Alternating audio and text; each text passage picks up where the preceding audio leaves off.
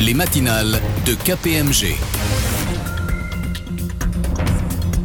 Bonjour à toutes et à tous, soyez les bienvenus sur les ondes de Radio KPMG. Nous sommes le 7 février 2023. Ravi de vous retrouver comme chaque premier mardi du mois pour nos 20 minutes d'actualité comptable, financière et extra-financière.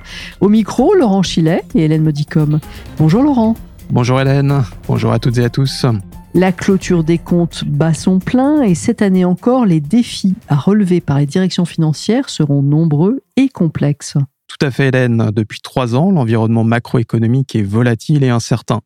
Et depuis un an et le déclenchement de la guerre en Ukraine, la situation géopolitique est troublée. Dans ce contexte compliqué seront scrutées la qualité de l'information financière et extra-financière, les attentes sur le climat étant de plus en plus fortes. Sans oublier l'impôt minimum mondial, la gouvernance des données et la cybersécurité. Bref, en 2023, même si l'actualité comptable devrait être assez calme, les directions financières auront encore du pain sur la planche. C'est pourquoi nous avons choisi de consacrer en ce début d'année notre dossier du mois aux priorités 2023 des directions financières. Pour cela, nous avons convié à notre micro Jean-Marc Discours, associé KPMG et président du Board Leadership Center France. Mais avant cela, Laurent, que faut-il retenir dans l'actualité comptable et financière? À la une ce mois-ci, Hélène, dans l'actualité comptable d'abord, un projet d'amendement IAS 12 a été publié au mois de janvier en lien avec l'impôt minimum mondial. Dans l'actualité réglementaire, ensuite, sont parues les priorités de l'autorité des marchés financiers pour l'année 2023. Et comme de coutume, à la fin du journal, vous prodiguerez, Laurent, quelques conseils de lecture à nos auditeurs. Le journal. Débutons ce journal avec l'actualité comptable, ou du moins avec les conséquences comptables de l'actualité fiscale, à savoir l'impôt minimum mondial. Nous l'avions dit en janvier dans cette émission, la directive impôt minimum mondial devra être transposée en droit interne par les États membres avant fin 2023 pour la règle principale d'inclusion du revenu. Selon ce principe, Laurent, un impôt complémentaire est à enregistrer dans l'entité mère ultime ou intermédiaire quand le taux effectif d'impôt est inférieur à 15% dans un pays. Tout à fait, Hélène. Mais comme vous le savez, du point de vue comptable, IAS 12 s'applique au moment où les règles sont considérées comme adoptées ou quasi adoptées dans chaque pays, en tenant compte des procédures nationales de transposition. En France, en l'occurrence, cela prendra la forme d'une loi de finances rectificative. À ce jour, nous n'avons pas encore d'informations sur la date précise à laquelle ce texte pourrait être voté et de toute façon avant la fin 2023, au vu du calendrier requis par l'Union européenne. Et c'est pourquoi, le 9 janvier dernier, l'IASB, l'International Accounting Standards Board, s'est empressé, Laurent, de publier un projet d'amendement IAS 12. En effet, ce projet d'amendement, dont la période de commentaire a été réduite à 60 jours et s'achève donc le 10 mars prochain, devrait être publié par l'IASB au deuxième trimestre 2023 avec effet immédiat. Cet exposé sondage propose une exemption temporaire à la comptabilisation des impôts différés au titre de l'impôt complémentaire au vu de la complexité du sujet. Mais en contrepartie, il exige des informations supplémentaires pour compenser la perte potentielle d'informations résultant de l'exemption temporaire. Je précise enfin que dans l'Union européenne, cet amendement IAS 12 ne pourra probablement être adopté que plus tard en 2023 cela signifie donc que si les règles fiscales sont adoptées avant la fin du deuxième trimestre 2023, techniquement, en Europe, les entités ne seront en principe pas en droit d'appliquer l'exemption temporaire au compte semestriel 2023. Mais nous n'en sommes pas encore là. En tout cas, c'est un sujet à suivre.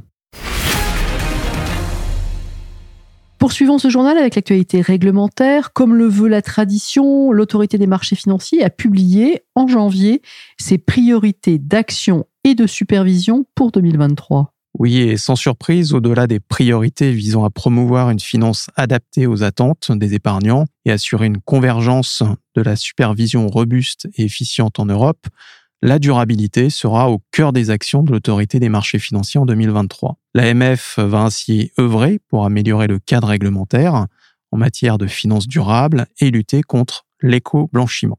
Elle va ensuite poursuivre son accompagnement des sociétés cotées et des gestionnaires d'actifs dans la mise en œuvre des textes clés. Enfin, l'AMF dressera un bilan des reporting des sociétés cotées sur leur activité économique durable au sens de la réglementation taxonomie européenne. dans le même esprit d'ailleurs qu'en 2022 lors de sa revue des premières publications liées à cette réglementation. Et elle ira même au-delà. Oui, elle va même accompagner la place dans sa préparation à la mise en œuvre de la directive sur le reporting de durabilité, ou CSRD, et œuvrera pour une clarification des textes européens afin de faciliter leur correcte application. Ce sera également le cas pour le secteur des services financiers, SFDR. Le journal se termine. Avant de le refermer, quelles sont, Laurent, les principales publications que vous recommandez ce mois-ci à nos auditeurs? Parmi nos publications, je leur recommanderais le traditionnel numéro d'IFRS en bref et la publication de l'AMF parue le 17 janvier à propos de la nouvelle directive CSRD. Des publications à retrouver sur notre site internet kpmg.fr ou sur le site de l'AMF. Le dossier du mois. 2022 restera dans l'histoire sûrement comme l'année du retour de la guerre sur le sol européen, avec pour conséquence directe un choc énergétique comparable à ceux de 1973 et 1979, et des bouleversements macroéconomiques, dont une flambée de l'inflation. 2022, année la plus chaude sur Terre depuis les premières données météorologiques, fut aussi celle de la prise de conscience de l'urgence climatique et des multiples défis ESG à relever par les entreprises et par les citoyens. Comment s'annonce 2023 L'exercice de prévision est toujours compliqué et risqué. Après trois ans marqués par la pandémie de Covid-19 et un contexte hautement incertain, ce début 2023 est très contrasté. Des groupes cotés annoncent des bénéfices records. En revanche, certaines sociétés sont à la peine, rencontrent des problèmes de trésorerie, notamment en raison de la hausse des taux d'intérêt. D'autres entreprises voient leur modèle économique remis en question sous les effets de la guerre en Ukraine ou du changement climatique voire de parties prenantes virulentes. Dans ce contexte, les directions financières seront cette année encore sans nul doute très sollicitées, afin de leur donner une grille de lecture des principaux points d'intention qui seront examinés en 2023 par les comités d'audit et par les conseils d'administration, et leur donner également quelques pistes sur les actions à mener cette année. Nous avons sollicité aujourd'hui Jean-Marc Discours, associé KPMG et président du Board Leadership Center France. Bonjour Jean-Marc. Bonjour Hélène, bonjour à toutes et à tous. Avant de commencer cette interview, je, préciserai que le Board Leadership Center France de KPMG, c'est la nouvelle plateforme qui a été lancée il y a quelques semaines et qui réunit toutes les initiatives prises par KPMG dans le domaine de la gouvernance. Jean-Marc Disco, nous vous avions convié l'an passé à la même époque pour nous parler déjà des priorités des directions financières et des comités d'audit. Diriez-vous que ce début d'année ressemble à 2022 non, mais ce début 2023 reste très marqué par les conséquences de deux événements majeurs survenus en 2022, la guerre en Ukraine évidemment et le choc énergétique conséquence directe de ce conflit. L'environnement macroéconomique est encore très incertain en ce début d'année, difficile de savoir si une récession se dessine ou non. Les avis divergent sur la question. Cet environnement incertain va nécessiter pour les entreprises une mise à jour régulière de leur profil de risque Concrètement, cela signifie pour les dirigeants de travailler sur davantage de scénarios pour refléter le risque d'inversion de tendance. Et donc, quelle est la première priorité des directeurs financiers cette année, à votre avis, Jean-Marc Discours?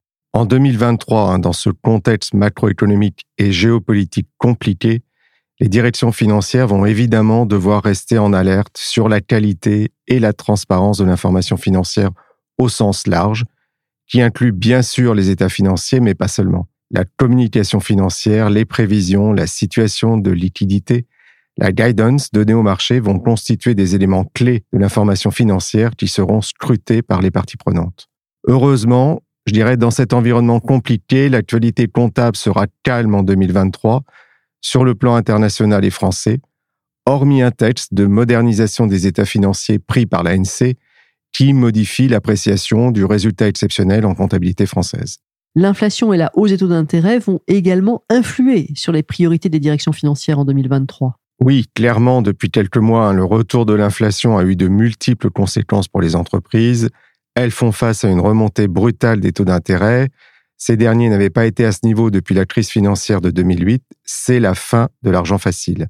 La Fed, la BCE viennent d'annoncer un nouveau relèvement et ce n'est pas fini, semble-t-il. Face à cette situation, les directions financières mettent à jour de manière beaucoup plus fréquente leurs prévisions. Elles doivent s'emparer de nouveaux sujets tels que les engagements d'achat à long terme qui ont été mis en place pour sécuriser les approvisionnements, En même temps, elles doivent rester très vigilantes sur le recouvrement des créances, car il est fort probable que le taux de sinistralité des entreprises s'inverse au cours de 2023. De leur côté, les comités d'audit sont amenés à examiner de manière plus approfondie le processus de production des prévisions de trésorerie, challenger la raisonnabilité des hypothèses retenues dans ces prévisions et s'assurer du respect des covenants bancaires, évidemment. Autre enjeu de taille pour 2023, c'est la prise en compte des enjeux climatiques et dans ce domaine, régulateurs et investisseurs, et j'ai envie de dire toutes les parties prenantes, ont des attentes de plus en plus fortes. Oui, indéniablement, il y a une vraie prise de conscience de l'urgence climatique et les attentes de l'ensemble des parties prenantes sont de plus en plus élevées. Un enjeu essentiel pour les entreprises est d'expliquer la manière dont les objectifs climatiques sont pris en compte dans les modèles économiques et ce, d'autant plus pour celles qui communiquent sur des stratégies de neutralité carbone ambitieuses dans un horizon court.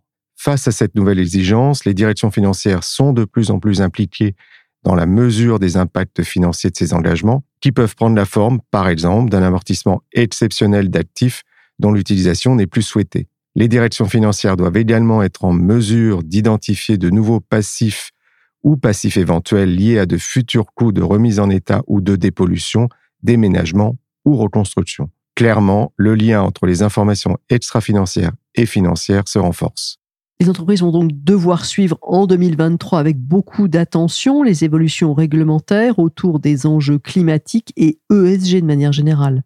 Oui, les enjeux RSE mobilisent de plus en plus les directions financières car les groupes sont tenus un devoir de transparence sur les impacts de leur stratégie ESG. L'avalanche de textes attendus en 2023 dans le domaine ESG va encore renforcer l'idée selon laquelle les entreprises doivent adapter leur modèle, avec à la clé pour les directions financières un temps de plus en plus important consacré aux questions RSE. C'est déjà le cas pour la préparation des informations extra-financières à publier au titre de la taxonomie verte. Elles vont également être impliquées dans l'analyse de la marche à franchir dans le processus de production des données qui seront à fournir dans le cadre de la CSRD, la nouvelle directive européenne qui encadre le rapport de durabilité. Sur ce sujet, l'AMF et la FEP-MEDEF ont rappelé également le rôle clé attendu de la gouvernance. Les administrateurs vont devoir rapidement monter en compétences en matière d'ESG, se former pour être à la hauteur des attentes des parties prenantes. Car le risque de greenwashing ou d'éco-blanchiment en bon français est de plus en plus prégnant. La cybersécurité, la protection des données sont des sujets très sensibles depuis deux ou trois ans pour toutes les entreprises, petites et grandes, privées et publiques. À votre avis, Jean-Marc Discours, comment les directions financières doivent-elles considérer ces sujets en 2023 Bien que la protection des données et la cybersécurité se recoupent, je pense que la gouvernance des données est un ensemble plus large et inclut la conformité aux lois et réglementations. Sur ce sujet, les directions financières compte tenu de leur rôle majeur dans la conception et le déploiement du contrôle interne, sont de plus en plus sollicités. Et les potentiels impacts financiers de non-conformité doivent évidemment également être évalués. Côté gouvernance, la gouvernance de la conformité est souvent confiée au comité d'audit. L'un des principaux enjeux est de faire le lien entre, d'un côté, le périmètre du dispositif de contrôle interne et de l'autre, celui du dispositif de conformité. Quels sont les acteurs de ces deux dispositifs et comment interagissent-ils? Sur la feuille de route des directions financières en 2023, il y aura également la fiscalité. Sur le plan national, la loi de finances pour 2023 ne prévoit pas de grandes évolutions, hormis la suppression sur deux ans de la CVAE. En revanche, les lignes bougent au niveau international avec l'impôt minimum mondial. En effet, le projet fiscal d'ampleur, c'est l'impôt minimum mondial de 15%. C'est un chantier à mener conjointement entre les équipes financières et fiscales. Concrètement, il va falloir déterminer avec soin le périmètre et calculer le taux effectif d'impôt pour chaque pays. Sachant que lors de la clôture 2022, cette réforme n'a pas eu d'impact sur les impôts différés, mais cela pourrait être différent en 2023 si l'amendement AIS 12 ne trouvait pas à s'appliquer. Par ailleurs, il ne faut pas oublier que la fiscalité est devenue un élément important d'appréciation pour les parties prenantes qui s'attendent à ce que les entreprises conduisent leurs affaires fiscales de manière durable et éthique. Ce qui est également notable, c'est que les comités d'audit s'impliquent davantage sur ces sujets de gouvernance fiscale et parmi les points examinés, ils se penchent notamment sur l'évaluation du risque de réputation quant aux choix fiscaux qui sont faits, mais aussi ils sont également attentifs à la communication sur la transparence fiscale. Nous arrivons presque au terme de cet entretien. Ce sera donc mon avant-dernière question. Les directions financières ne sont-elles pas en train de monter en gamme et de devenir incontournables au sein des entreprises à un moment où les questions ESG sont de plus en plus intégrées dans les états financiers et sont de plus en plus normées? Effectivement, on observe dans un certain nombre de groupes la création au sein des directions financières d'une équipe dédiée à l'ESG qui va être en charge de l'amélioration des contrôles portant sur les informations ESG publiées. Côté gouvernance, il est aujourd'hui probable que les comités d'audit soient impliqués dans la supervision du processus d'élaboration et de communication des informations extra-financières, compte tenu de leur expérience en matière de supervision. La CSRD va clairement dans ce sens.